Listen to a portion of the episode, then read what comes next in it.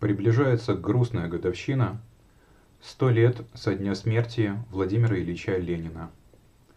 И в эту грустную годовщину, я уверен, будут звучать его слова, которые, к сожалению, сохраняют актуальность, потому что тот проект, который он начал реализовывать, не завершен до сих пор.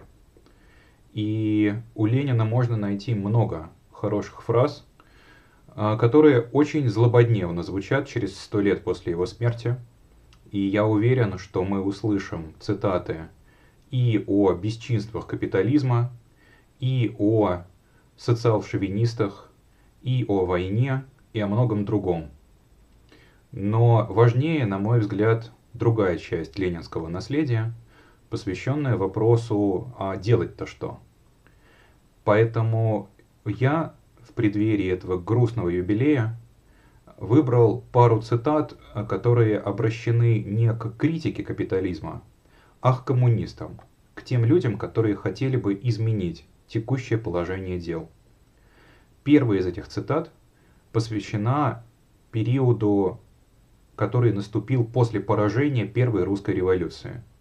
Это было время реакции, когда партия находилась в состоянии и организационного, и идейного раскола. Мы научились во время революции говорить по-французски, то есть вносить в движение максимум толкающих вперед лозунгов, поднимать энергию и размах непосредственной массовой борьбы. Мы должны теперь, во время застоя, реакции, распада, научиться говорить по-немецки, то есть действовать медленно – Иначе нельзя, пока не будет нового подъема.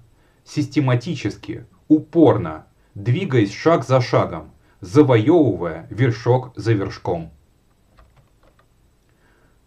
Вторая цитата относится к периоду уже после победы Октябрьской революции, когда выяснилось, что настоящих коммунистов для того, чтобы строить новую жизнь, критически не хватает. Задача коммунистов состоит в том, чтобы, опираясь на городской пролетариат, суметь использовать всех, кто может быть привлечен к работе. Всех, кто шел раньше с социалистическими лозунгами, но не нашел в себе мужества бороться за них до победы или поражения. И сразу еще одна цитата, тоже из периода после революции.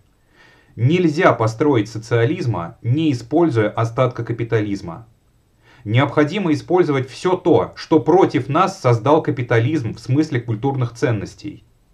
В этом трудность социализма, что его нужно строить из материалов, созданных чужими людьми.